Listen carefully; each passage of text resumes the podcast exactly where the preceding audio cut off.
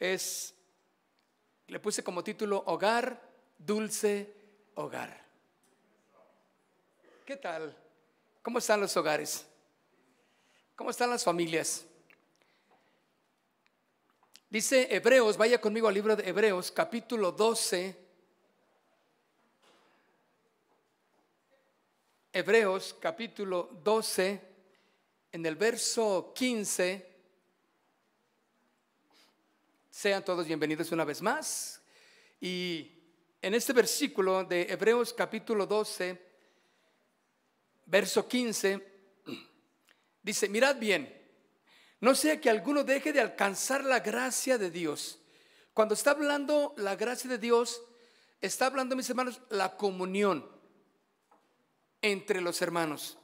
Está hablando de las bendiciones que Dios puede darle a aquel que está eh, eh, en la gracia del Señor, en el favor de Dios.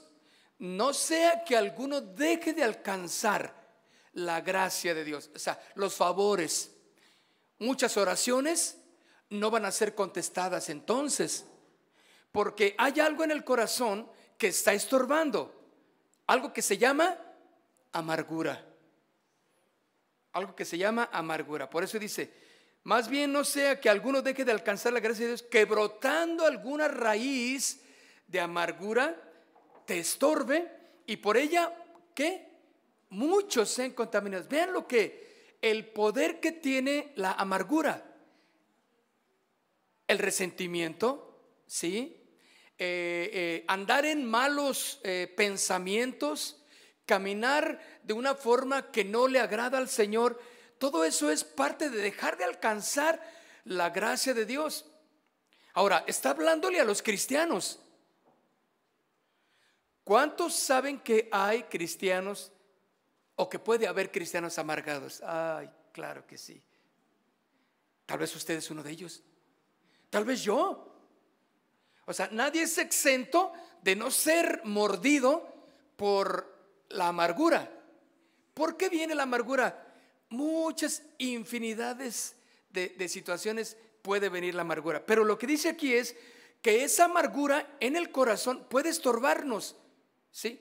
¿Para estorbarnos para qué? para recibir la gracia de Dios. Usted conoce muchos que les ha hablado del Señor y aunque ya conocen del Señor que dicen, ah, no, no, no, no yo no quiero eso, no, eso no, no es cierto. Eh, luego, porque están resentidos, es parte de la amargura, están resentidos, no quieren saber nada, fueron dañados en algún momento de su vida cristiana o de su caminar por alguien llámese pastor, llámese un líder, llámese un hermanito de la familia, de la iglesia, quien sea, fue dañado y por esa razón dice, te puede estorbar. Y por ella muchos, muchos sean contaminados. Vean, alguien amargado, mis hermanos, no, no se va solito, ¿sí? No se va solito, se va a llevar a todos aquellos, ¿a quién? Pues a la familia, a los cercanos, al marido, a los hijos y se van y, juntos hacia, hacia vivir fuera de la gracia. Porque está claro que dice, dejen de alcanzar la gracia, el favor, la misericordia. Y saben, cuando un hogar, cuando un matrimonio, cuando un cristiano es alcanzado por la amargura y no, y no lucha en contra de ella, mis hermanos, va a dejar de alcanzar el favor y muchos son afectados por ella. Es exactamente el plan de Satanás usando la amargura para hacernos sentir mal, alejarnos de la gracia de Dios, dejar de crecer en el Señor y contaminar a los más que yo pueda agarrar. Fíjense que qué tremendo que al caminar de los, de los en la vida cristiana, conociendo a las personas, nos vamos dando cuenta de cómo son, ¿verdad? Y nos vamos dando cuenta de que, oh, no es la perita en dulce que yo pensé, ¿verdad? No eras la monedita de oro que yo pensé que eras. Y al tratarme a mí, te das cuenta que, no, no, no, no es como yo pensé ese pastor, no, no, es así. Claro, todos, tenemos mucho que, que tenemos que avanzar para crecer, ¿sí o no? Todo mundo, todo mundo no, hasta que el Señor te llame a su presencia, ¿sí? A través de la puerta de la muerte, ¿sí? Es cuando vas a dejar de crecer en el Señor como mandato. Pero dice que la amargura ocupa un lugar allí en el corazón, ocupa un espacio que tú has, has dejado solo. Por otro lado, mis hermanos, dice, eh, dice la escritura, bueno, más bien este mismo versículo, pero en la versión nueva, perdón, nueva traducción viviente, es una traducción diferente, dice, dice así este mismo versículo, cuídense unos a otros para que ninguno de ustedes deje de recibir la gracia de Dios. Tengan cuidado de que no brote ninguna raíz venenosa de amargura. Ay, ay, ay ninguna raíz venenosa de amargura. Mire, cuando alguien está haciendo el jardín, cuando alguien está haciendo ahí o, limpiando algún terreno, prácticamente la mayoría no sabemos los tipos de plantas que hay, pero hay, hay plantas que te pueden hacer daño, ¿no? Entonces, si tú dices, ah, voy a desmontar este terrenito que tengo y que, o no sé, o aquí voy a quitar las ramas que están aquí cerca de mi casa, o, que crecieron en mi jardín y tú te empiezas a agarrar con tu mano, alguna de ellas puede ser difícil. Si tú la agarras, pueden espinarte, o sea, porque no las conoces. No sabes. Entonces, yo soy uno de esos que no sabe absolutamente nada de eso. Pero cuando hay que disque hacerle al jardinero, pues agarro unos guantes, porque no sé prácticamente, ya me ha tocado que algunos, la, la hiedra, por ejemplo, ¿no? Creo que hay una, le llaman la hiedra, esa será en, Dios mío, está en todos lados. Y la agarras y ahora sí, adiós, adiós mundo cruel, ¿verdad? Y bueno, entonces tienes que agarrarla con guantes. Pero dice aquí claramente, mis hermanos, tengan cuidado de que no brote ninguna raíz venenosa de amargura, la cual los trastorne a ustedes y envenene a muchos. Esa es una versión muy clara que nos define exactamente, mis hermanos, cómo debemos de cuidarnos. Ahora, dice por otro lado la escritura, de algo tenemos que llenar nuestro corazón. La amargura está dispuesta a invadir, a llenar todo nuestro corazón y contaminar a quien más se pueda. Más bien, dice la escritura, dice, llénense de qué? Del Espíritu Santo. Sean, en este caso dice, llénense del Espíritu Santo, que todas las partes eh, eh, que sean para llenar en tu corazón, sean llenas del Espíritu Santo, que es el que te hace que estés en el favor, en la gracia de Dios. Llenarse del Espíritu Santo y no de amargura. Buscar entonces, cuando siempre en, en Hechos de los Apóstoles, mis hermanos, cuando el Señor les dijo a los discípulos que iban a que, no se fueran, que iba a llegar el Espíritu Santo dice, y dice que cuando llegó el Espíritu Santo fueron qué? Llenos. Se llenaron. Quiere decir que cuando alguien está lleno del Espíritu Santo, no hay lugar para la amargura. Y, y, esto me enseña, mis hermanos, que muchos de nosotros podemos estar viviendo con amargura. Podemos estar pensando lo que piensas porque hay amargura en el corazón. Muchos estamos actuando como actuamos porque hay amargura en el corazón, resentimiento, odio. ¿Y sabes cuál es la intención de la amargura? Retenerte, liquidarte, hacer, hacerte inservible, que no funciones. Ese es el plan. Somos llamados, mis hermanos, como iglesia, a crecer, a madurar y a afirmarnos en el Señor y a ir adelante, avanzando, dejando exactamente la amargura en nuestro corazón, porque esa amargura, ese resentimiento, eso que te hicieron, ese pensamiento que tienes, te está haciendo que actúes y te está limitando a muchas cosas. Hijos pueden estar amargados con sus padres. Padres pueden estar amargados con sus hijos. ¿Sí? Esposo, tú puedes estar resentido con tu esposa. Esposa, tú puedes estar muy, muy, muy afectada por cómo es tu esposo contigo o cómo fue. O en algunos casos, ya murió, ya se fue la persona y tú sigues atado por la amargura. ¿Sí o no? Y lo hice, lo hice con tres nudos, ¿eh? No fue sencillo. Porque así estamos viviendo. No lo puedes perdonar. Y sabes, Satanás está completamente actuando en parte de tu vida para que no crezcas, para que no madures. ¿Qué pasa, mis hermanos, cuando enfrentamos situaciones difíciles, pruebas? ¿Qué pasa cuando somos atacados espiritualmente?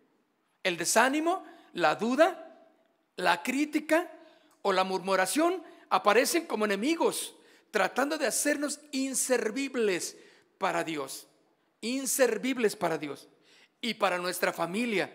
Y por consecuencia, mis hermanos, por consecuencia, nuestro servicio en la iglesia, que debe de ser parte fundamental de nuestro crecimiento, la iglesia, ¿sí? Es malo nuestro servicio. No funciona, no es eficaz lo que hacemos como miembros, como hermanos. Por eso, mis hermanos, muchos de nosotros tenemos que cuidar qué es lo que hay en nuestro corazón. Ciertamente, el tratar entre nosotros, pues es complicado, ¿verdad? ¿Sí o no?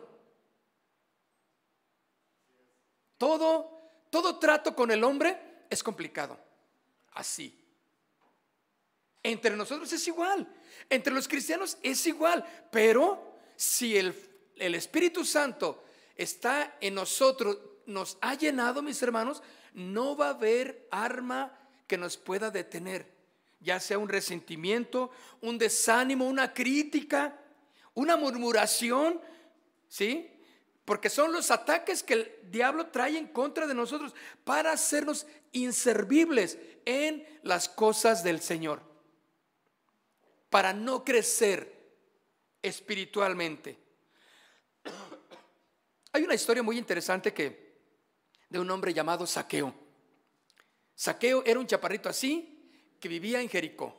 Y cuando Jesús pasó por ahí, a un sicómoro subió. ¿Cuántos se acuerdan de ese canto, verdad?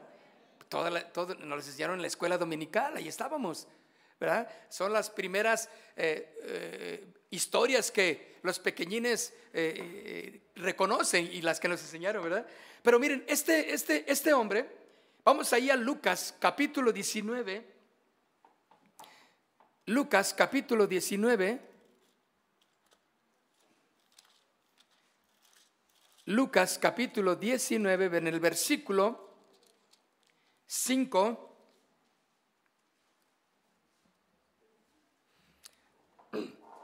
Ahora, fíjense lo que Jesús quiso hacer en, en saqueo.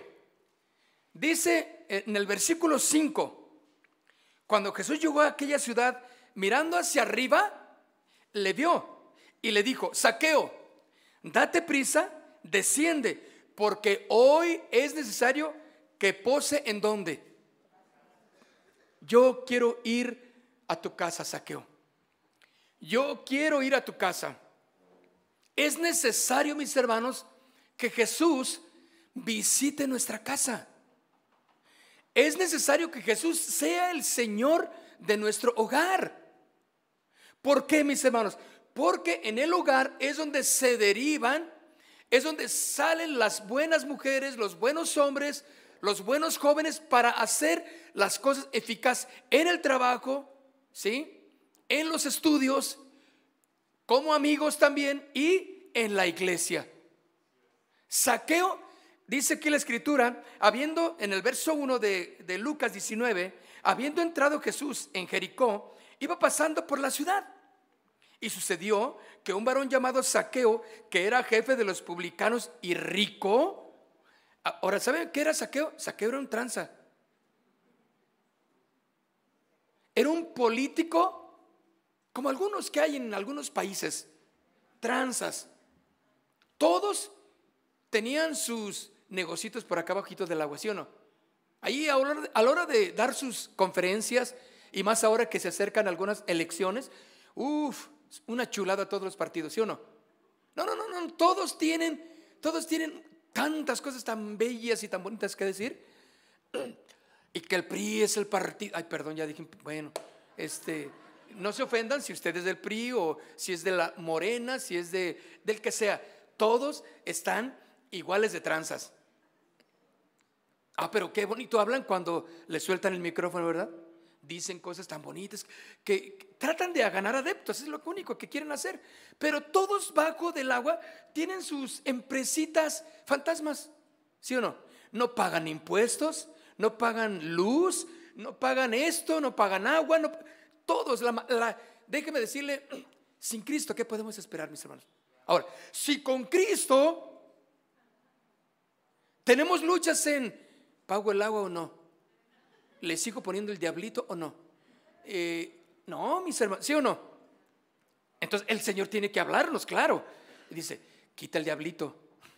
Bueno, el diablito, estoy hablando de los, los ustedes saben, mis hermanos, cuáles son, ¿eh? No, diga que usted no sabe. Así se le llama comúnmente a dos cablecitos que están ahí haciendo una corriente, una magia, para que usted no pague luz. ¿Sale? Bueno, eso, por si, por si alguien no sabía cuáles son pero no sé ponerlos, es que ya no vuelva a decirme nada. Entonces, y ahí estaban, y de seguro que, que este hombre, saqueo, era igual de tranza. Por eso era, eh, eh, dice que, era, que se dedicaba a, a, pedir los impuestos, a trabajar ahí en el, en el gobierno, pero también era rico por consecuencia. Pero dice el verso 3, procuraba ver quién era Jesús, pero no podía a causa de la multitud pues era pequeño de estatura, miren, hasta como los chaparritos, ¿verdad? Tiene, hasta tenía cuerpo de político también.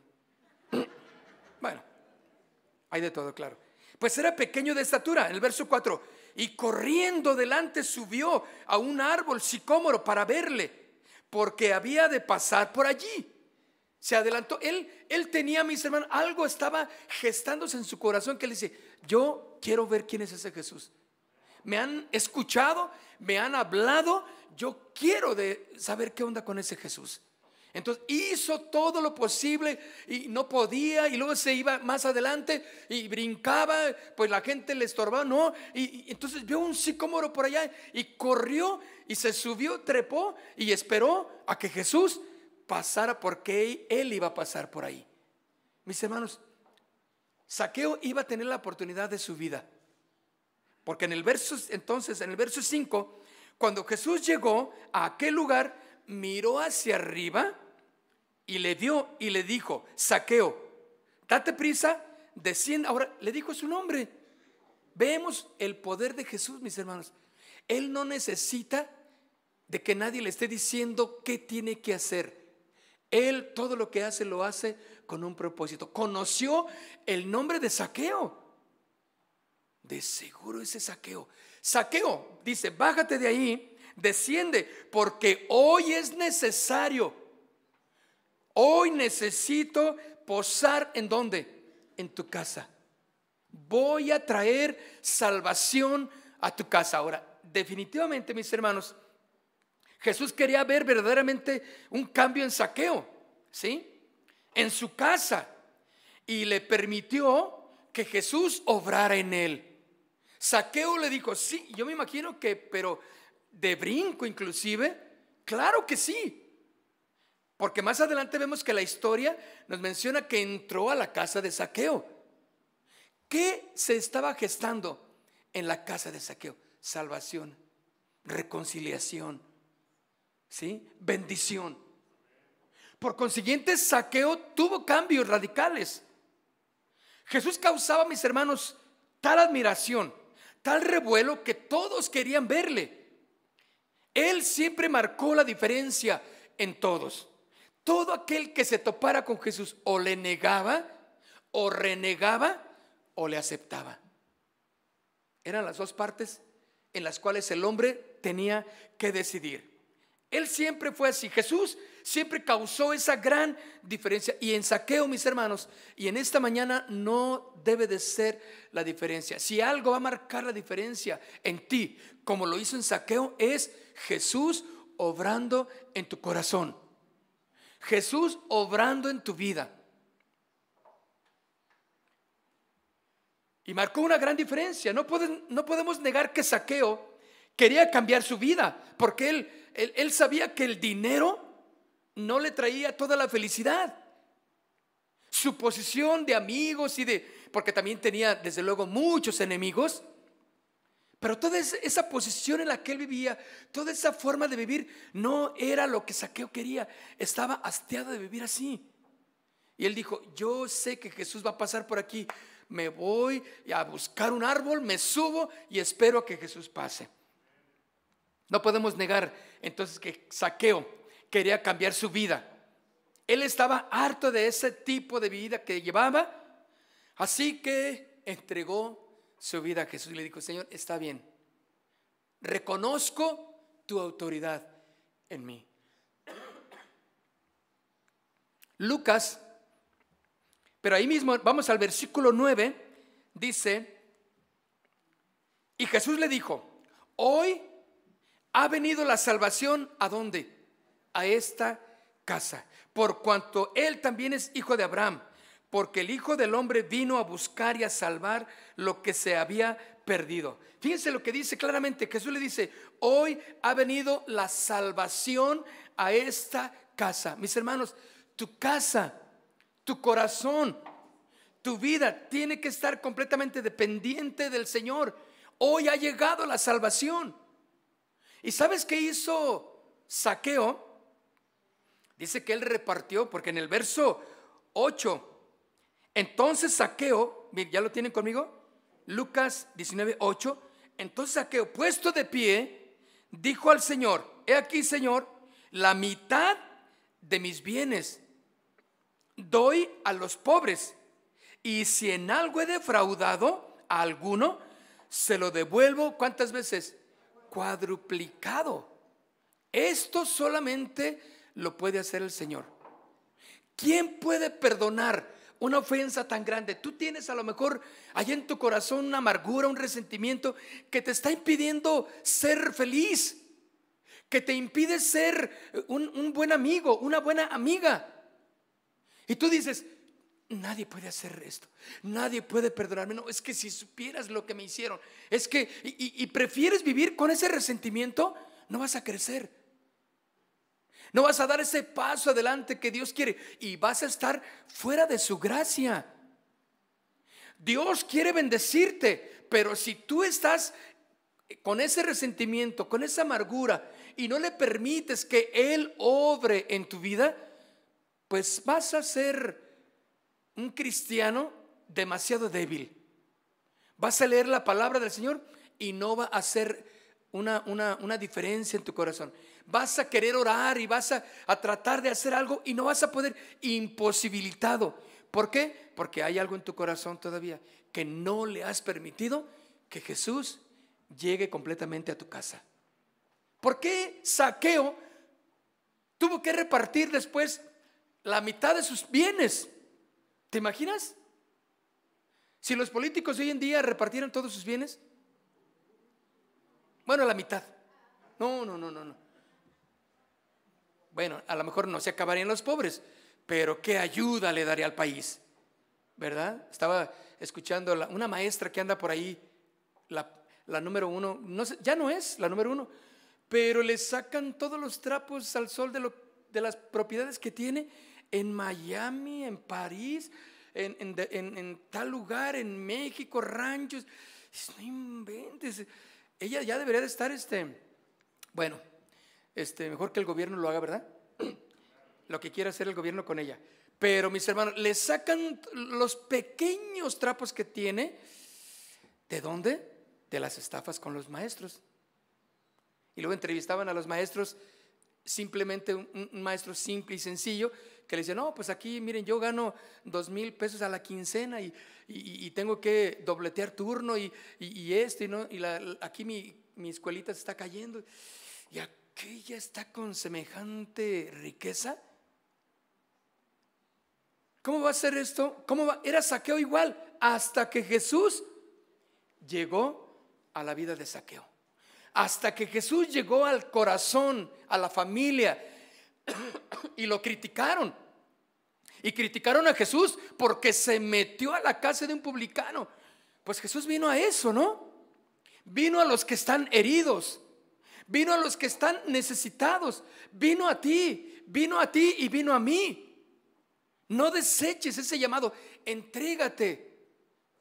Ríndete a Él completamente y dile, Señor, me siento mal, no me gusta, estoy, estoy así, eh, eh, eh, no, no, no, no, no, estoy contento como estoy, me hicieron, tengo esto en mi enojo, estoy airada, estoy llena de, de tristeza, de amargura, lo que sea. Dile, Señor, aquí estoy, pero quiero que vengas a mi vida. Y no estoy hablándole tal vez como, como aquella vez que lo recibe por primera vez. Deje que el Señor actúe en su vida. Deje que el Señor trabaje contigo. Perdona las ofensas. Recibe el perdón cuando vienen contigo a pedirte perdón. Tienes que cambiar. Hoy es necesario, le dice a Saqueo, porque hoy ha llegado la salvación a esta casa. Mis hermanos, cuando Jesús empieza a trabajar en tu vida, déjalo que lo haga. No nos va a gustar al principio, nos va a desagradar. ¿Por qué? Porque queremos estar en nuestra comodidad de amargura, de resentimiento. Porque pensamos que nosotros, y ¿sabes qué es lo malo de que la amargura te engaña? Te hace ver que tú estás bien, que tú, todos te ofendieron. Y todos son una bola de hipócritas, dices. Todos, no, no, no, no, no. Eso es lo que te hace ver la amargura. El desánimo, el temor. Pero tú tienes que aprender a dejar que el Señor obre en tu corazón. Mis hermanos, ¿cómo era la vida de, de, saqueo? Podemos pensar sin Cristo, ¿qué podemos pensar? ¿Cómo era su familia? Su mujer, por otro lado, sus hijos, todos eh, haciendo cosas incorrectas, un, un, despapalle en la casa, no había orden en la casa, una anarquía total, porque es exactamente el plan de Satanás, desorden, anarquía, fuera de la ley, fuera de cualquier concepto de, de ley, de gobierno. Eso es lo que sucedía en saqueo, puede suceder en tu corazón, está sucediendo en nuestro hogar cuando Jesús no está trabajando ahí. Pero Jesús quiere gobernar nuestro corazón. Dile al que está a un lado contigo, Jesús quiere gobernar tu corazón, dile. Jesús quiere gobernar. ¿Qué resultado de saqueo? ¿Qué, resultado? Él, diciendo todas estas acciones que iba a hacer, estaba diciendo, yo los perdono, yo perdono, yo quiero trabajar. Yo quiero seguirte, Señor, pero seguirte dejando todo, todo resentimiento, ya no cargar mis pecados, ya no cargar todo ese desánimo, todo ese desaliento, toda esa falta de estímulo y de atención que me faltó en la casa. Jesús puede sanarlo. Yo no consigo en que muchos de ustedes, o muchos cristianos por decirlo mejor, pensamos que, que tienen que siempre estarnos sobando. Siempre estarnos ahí diciendo cosas bonitas porque nomás nos dicen algo que, que es incorrecto, que estamos haciendo. Uy, nos sentimos mal. No le hace falta amor aquí a esta iglesia. Yo estoy, aquí no me siento bien. Porque, porque te, te, te exhortaron, porque te dijeron algo incorrecto, porque estás amargado, estás a la, a la defensiva. ¿Cómo Dios obrará en tu corazón? Mira, déjame decirte, estamos en una iglesia imperfecta. ¿Están de acuerdo? Si tú te sientes perfecto o perfecta, a donde tú te vayas a ir, esa iglesia va a ser imperfecta todavía más porque tú estás ahí. Si tú dices, ya me voy, porque esta iglesia eh, no, es, no me gusta. Mejor voy, pues allá vas a ir también a, hacerla mucho más imperfecta de lo que es, porque allá vas. Dios te puso aquí. Dios te centró en una iglesia. Allí empieza a ser sanado, restaurado, para que sirvas. Fue necesario que Jesús fuera a la casa de saqueo y, e hiciera una completa revolución de sanidad, de restauración en saqueo, su esposa, sus hijos. Y Jesús no le dijo, y tienes que darme ese dinero. No le dijo Jesús. De, del corazón de saqueo salió a hacer y devolver, de restituir el mal que había hecho, porque se había robado toda esa mitad. Entonces dijo, yo voy a repartir esa parte. Qué tremendo lo que es el Señor, ¿no? Vaya conmigo al libro de Mateo, capítulo 8. Mateo, capítulo 8.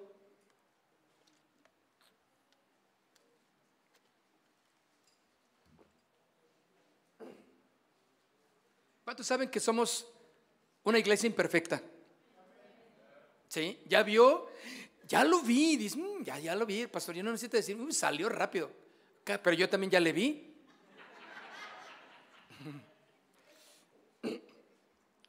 Pues así somos, ¿no? Tenemos que, por eso dice la Biblia, soportaos unos a otros. Porque tenemos muchas deficiencias, pero que esas deficiencias no nos impidan caminar, progresar en nuestra vida cristiana. Porque, ¿sabes? Eh, no, queremos simplemente que este lugar esté lleno de gente, de hermanos que, que no haga nada para la obra. No, queremos gente sana, familias sanas. No queremos, sino el Señor quiere, ¿verdad? Es, es la palabra mejor. El Señor quiere gente sana, matrimonios sanos que puedan hacer la obra a la que Dios les ha llamado a cada uno de nosotros. Id por todo el mundo y predicad el Evangelio, hablando de Jesús a los demás. O sea, ¿cómo vamos a, a madurar en esta iglesia? Sino siendo tratados por el Señor. Somos eficaces entonces. ¿Sí? Mateo capítulo 8, en el verso 14.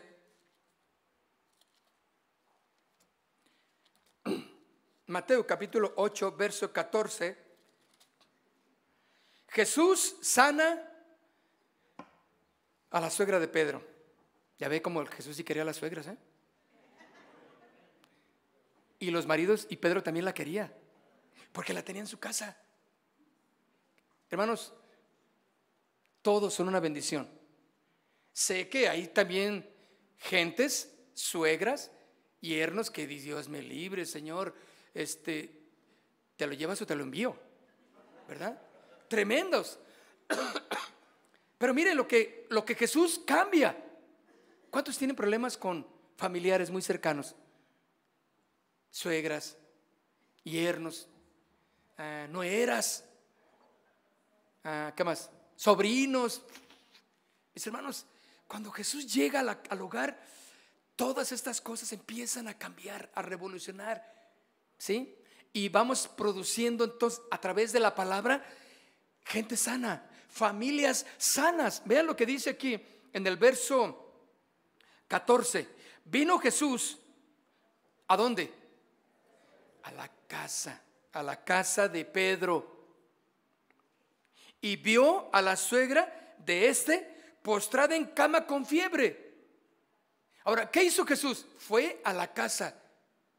O sea, la casa simboliza el lugar donde uno está eh, más seguro, simboliza seguridad, simboliza eh, eh, el, hoyo de la persona, el, lo, que, lo más íntimo de una persona, la casa, mi hogar, donde piensas que tú estás en completa seguridad donde piensas que todo está bien ahí, donde tú puedes maquillar tu matrimonio, tu familia, tu relación con alguien y, oh, estamos bien, sí, sí, no lo lleve, hola, hola, si Dios te bendiga. No, no es lo que Dios quiere nada más eso. Quiere que verdaderamente tu relación en tu casa con los hermanos en la iglesia verdaderamente esté bien. Y no permitas que ninguna raíz empiece a hacer daño en tu corazón. Porque eso otros van a ser también contaminados. Fíjate que la iglesia empieza a crecer de muchas maneras y, se empieza a trabajar de muchas maneras. Y, cuando, y cuando, hay una, cuando hay una iglesia madura, familias maduras, ¿sí? amigos y relaciones maduras, tú puedes hablarle cuando alguien está actuando de una manera incorrecta, tú puedes hablar con toda la libertad y, no, y no va a haber pendiente de que, ay, cuando regañas o disciplinas a uno, ay, todos se sintieron, porque toda la, iglesia eh, eh, son, son parientes. Y todo, imagínate, todos se van, porque le hablaste a alguien, le dijiste a alguien de alguna situación incorrecta y todos se van. Esa es una inmadurez. ¿Sí? Porque uno tiene que aprender a que las cosas son personales. Yo tengo que dar una respuesta correcta a Dios de lo que Dios me está hablando a mí y también a través de mis autoridades. Entonces, mis hermanos, lo que Dios hace es, es que nos restaura, nos sana y nos hace entender toda madurez para crecer entre nosotros. Vean ustedes entonces que vino Jesús a la casa de Pedro. Fue necesario que Jesús fuera a la casa de Pedro y vio a quién? A la suegra. Ahí vivía con ellos. Estaba postrada en cama y con fiebre. Una persona, mis hermanos, que está, con, está en cama, estamos hablando de alguien que no está dando el, el 100 de su esfuerzo, porque está en cama, está enferma, está inhabilitada. ¿Qué quería hacer tal vez la suegra de Pedro? Servir. Yo te ayudo, Pedro, y a su hija, ah, haciendo las cosas, la labor, pero no podía, porque estaba enferma. Estaba enferma. Muchos podemos estar enfermos del corazón. Si no nos cuidamos, esa enfermedad, ese, desaliento y ese desánimo, esa amargura, ese resentimiento, si, si no lo atacamos, nos va a postrar y nos va a imposibilitar de hacer lo que debemos de hacer. ¿Sí? Y nos vamos, y saben, eh, la amargura en todos sus derivados nos va quitando pasión por el Señor. Esa es la finalidad de, la amargura, del resentimiento, del desánimo, del temor, ¿sí? Nos va quitando eh, la pasión por las cosas de Dios. Dejamos de orar, dejamos de leer la Biblia, ya no le encontramos el sentido, dejamos y por lo tanto dejamos de ir a la iglesia. Cada vez nuestras asistencias son más eh, lejanas, más lejanas y, al, al tal grado que algún día, si no hay cuidado, ya no vamos a ir a la iglesia ni a ninguna iglesia. Porque ha sido la amargura la que ha hecho su labor. La amargura, mis hermanos, nos quita la pasión por el Señor. El deseo de, de buscar de Dios. El deseo de adorar. De levantar nuestras manos. Nos desanima. ¿Cómo voy a hacerlo si yo me siento mal? Me peleé ayer. Me peleé antier con mi familia, estoy mal en mi hogar, mis hijos, mi esposo, mi esposa, eh, algo no está bien ahí con un... Y nomás vi al hermano ahí que, al hermano de la iglesia que Dios me, Señor, pero ¿por qué se me puso enfrente? ¿Y por qué se le ocurre saludarme como si nada hubiera pasado? ¿No sabe cómo me siento? Empiezas a poner tu mirada en esa situación y te va a imposibilitar. Así era como estaba la suegra de Pedro. Estaba enferma, estaba en cama no daba el ancho en las cosas que quería, debería de hacer.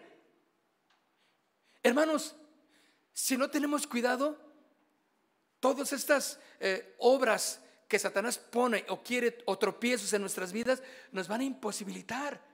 Sí vamos a venir en algunos casos, pero nuestro, nuestra labor no va a ser eficaz. Nuestro servicio, nuestra relación como hermanos no va a ser al 100. porque algo nos va a estar estorbando. Y hasta que no permitas que Jesús obre, llegue y gobierne y trabaje en tu casa, en lo más profundo de tu corazón, entonces tú vas a estar igual. Vas a leer la Biblia y no le vas a entender nada.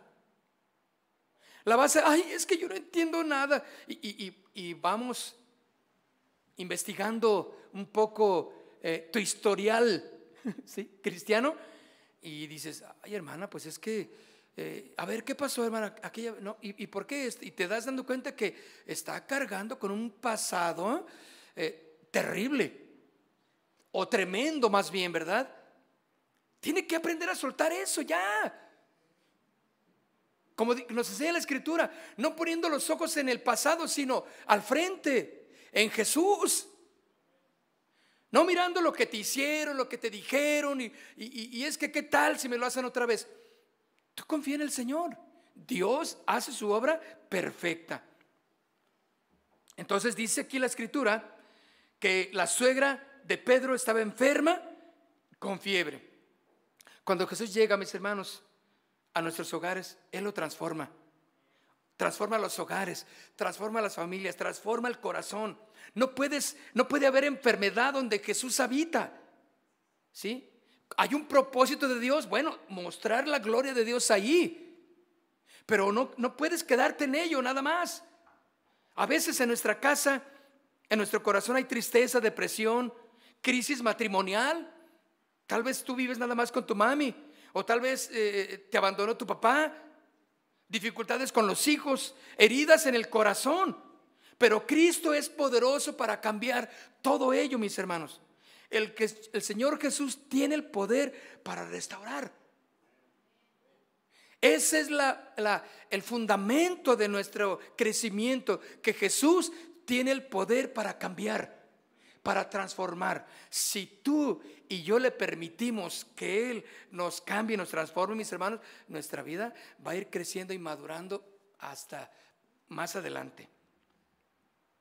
Tal vez lo que, lo que te sucedió, tal vez lo que te pasa te está impidiendo que le sirvas con efectividad.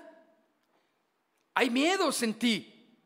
Entrégale al Señor eso y que Él trabaje allí en tu corazón. Si el Señor te sana, Él va a restaurarte, te limpia por completo. ¿Estás dispuesto a que el Señor limpie tu corazón por completo? ¿Que va a restaurarlo por completo? La suegra de Pedro, mis hermanos, pues es una triste situación porque ella estaba en cama, imposibilitada, impotente, pero Jesús la tocó. Y aquello que la oprimía, aquello que la afligía se fue. Ella se levantó y empezó a servir. Porque dice aquí la escritura, en el verso 15, y tocó su mano y la fiebre la dejó. ¿Y ella qué hizo? se levantó y sirvió, trabajó, ayudó, compartió, empezó a, predicarle al vecino del Evangelio. Empezó a hablarle a los, trajo gente a la iglesia, porque ella, ella era sanada de todos sus, sus temores, sus amarguras. Ella dice que se levanta cuando Jesús la toca y empezó a trabajar, a hablarles de Cristo. No fue como todos los demás.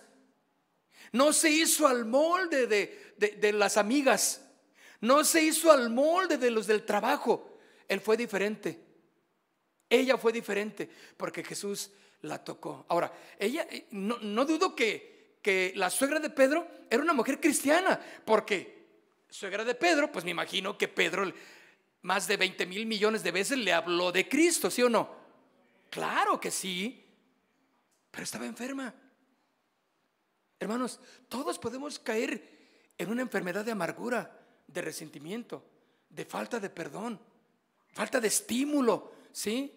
Falta de, comunión entre nosotros por lo que sucedió o por lo que vemos o, ya vemos moros con tranchete, como decimos los jóvenes, ¿verdad? Pero cuando Jesús toca nuestras vidas, tú tienes que levantarte y tienes que servir. Y no estamos hablando de que eh, solamente aquí en la iglesia. Tienes que servir en tu casa. Tienes que servir con tus hijos. Tienes que servir con los vecinos, hablarles de Cristo, mostrarles que sí hay cambios y que aunque aquel vecino esté amargado, porque cada vez nos encontramos con más gente que ya había conocido del Señor, ¿sí o no? Cada vez nos encontramos gentes que yo era del grupo de alabanza, yo era de un de los servidores, yo era a un pastor. Y ahora anda vendiendo chicles. Que no tiene nada de malo vender chicles.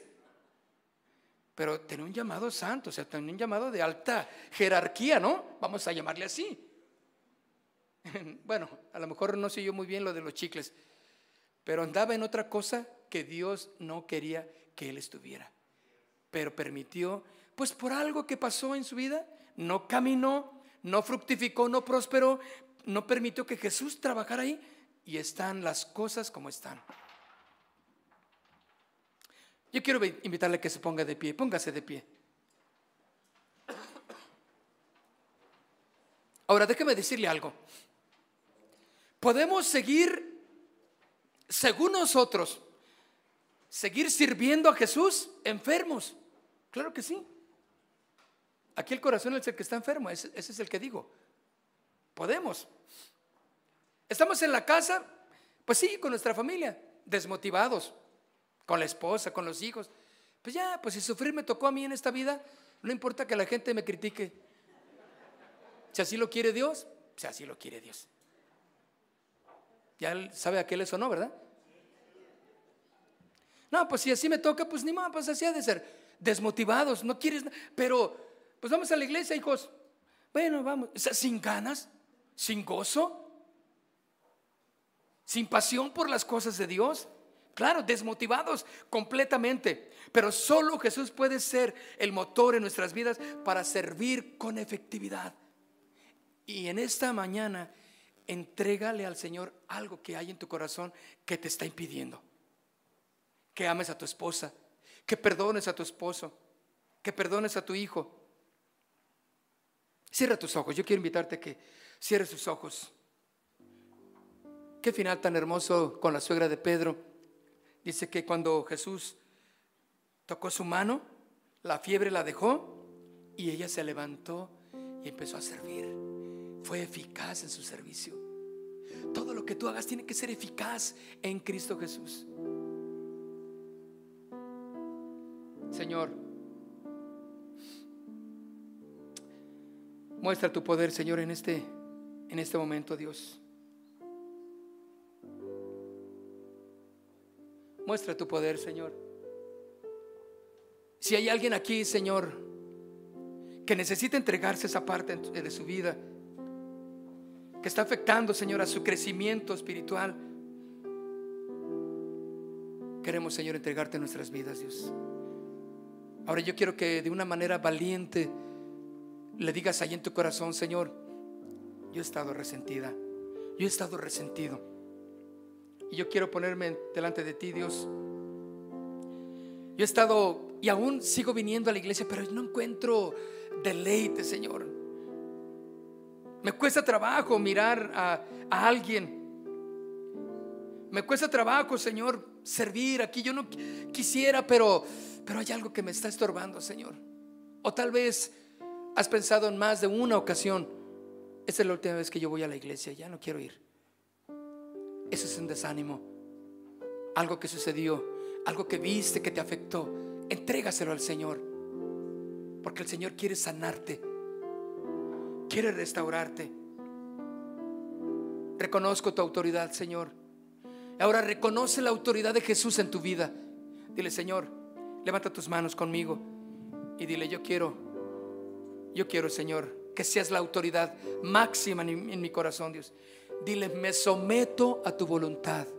Me someto a ti, Señor. Te entrego este, esto que traigo en mi corazón y díselo.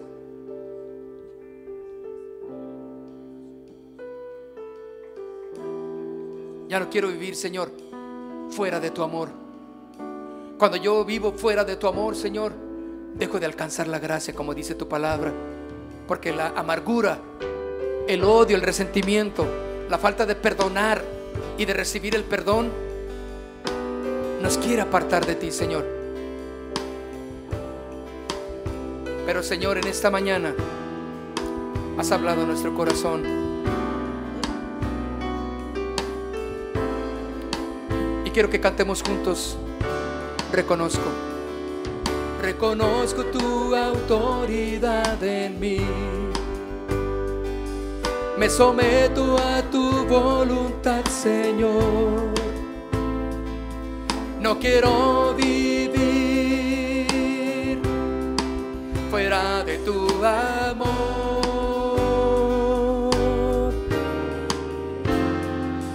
El vivir bajo tu autoridad, Señor.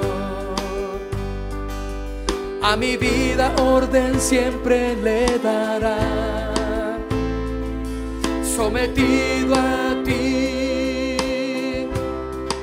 en paz yo viviré. Vamos, levanta tus manos y dile en todo lugar, en todo lugar de la creación.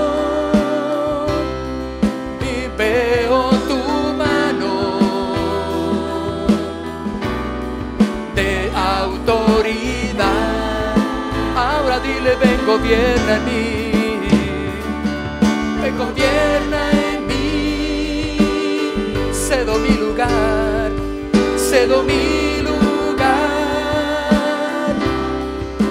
Rendido a ti.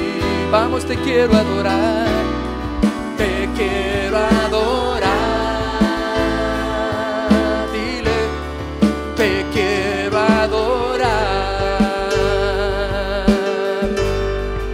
Levanta tus manos al Señor y dile, Señor, tú conoces lo que hay en mi corazón.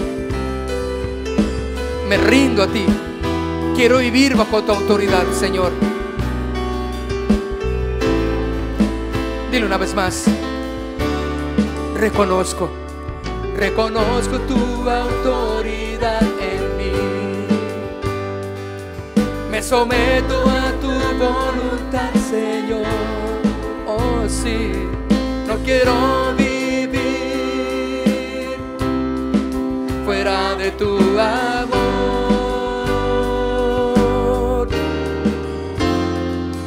El vivir bajo tu autoridad, Señor. A mi vida orden siempre le dará. Sometido a ti, yo viviré.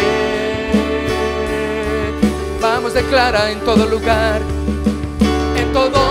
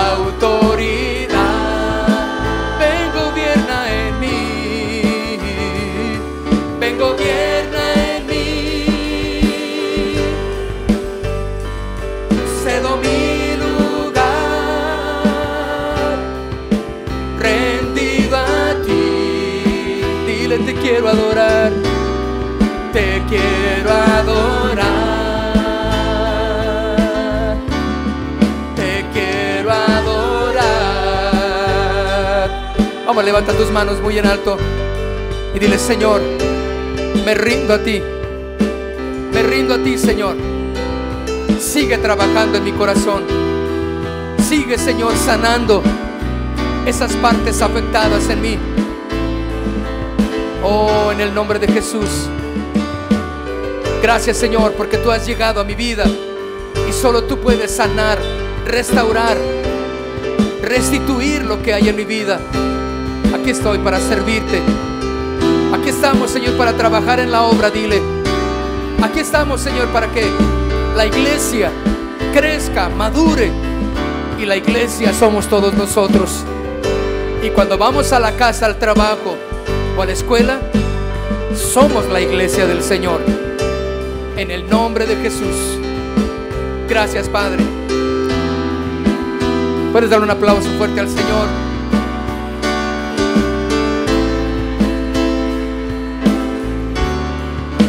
Quiero adorar.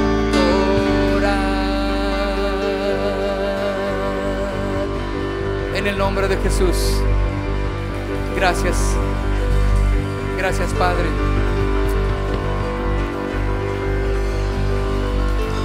Amén. En el nombre de Jesús. Aleluya. Amén. Vamos a afianzarnos más y más en la palabra del Señor, ¿de acuerdo? Despídanse unos a otros. Sí, saluden ahí a Carlita también. Ahí Carla, salúdenles a todos. Bueno, Carla es una hermana del que estaba en el coro desde hace uf, chorrocientos mil años en Casa de Oración Central. Entonces, salúdenla también a Carlita y a los que traen su corazoncito, por favor, vayan y salúdenlos. Dios les bendiga, desayunen rico y nos vemos en nuestra próxima reunión del miércoles a las 8 de la noche. Gracias. ¿Qué más, Robert? ¿Todo bien? Ok, Dios les bendiga. Aquí adelante tenemos a, una visitante también. Venga a saludar aquí a una visitante. Salúdenla, háganla sentir bienvenida y Dios les guarde a todos.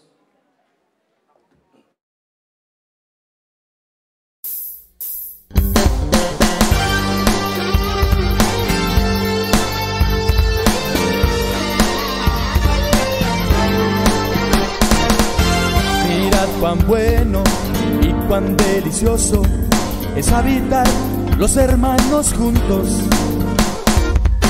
Mirad cuán bueno y cuán delicioso es habitar los hermanos juntos. Cuando se juntan como un solo pueblo y toda división hacen a un lado. Allí Dios enviará su vida eterna. Allí Dios enviará su bendición. Llenos de gozo, un canto armonioso, ofreceremos todos a una sola voz. Somos victoriosos y más que vencedores, ganaremos juntos la batalla. Cuando se juntan como un solo pueblo toda división hacen a un lado, ahí Dios enviará su vida eterna. Allí Dios enviará su bendición. Mirad cuán bueno y cuán delicioso es habitar los hermanos juntos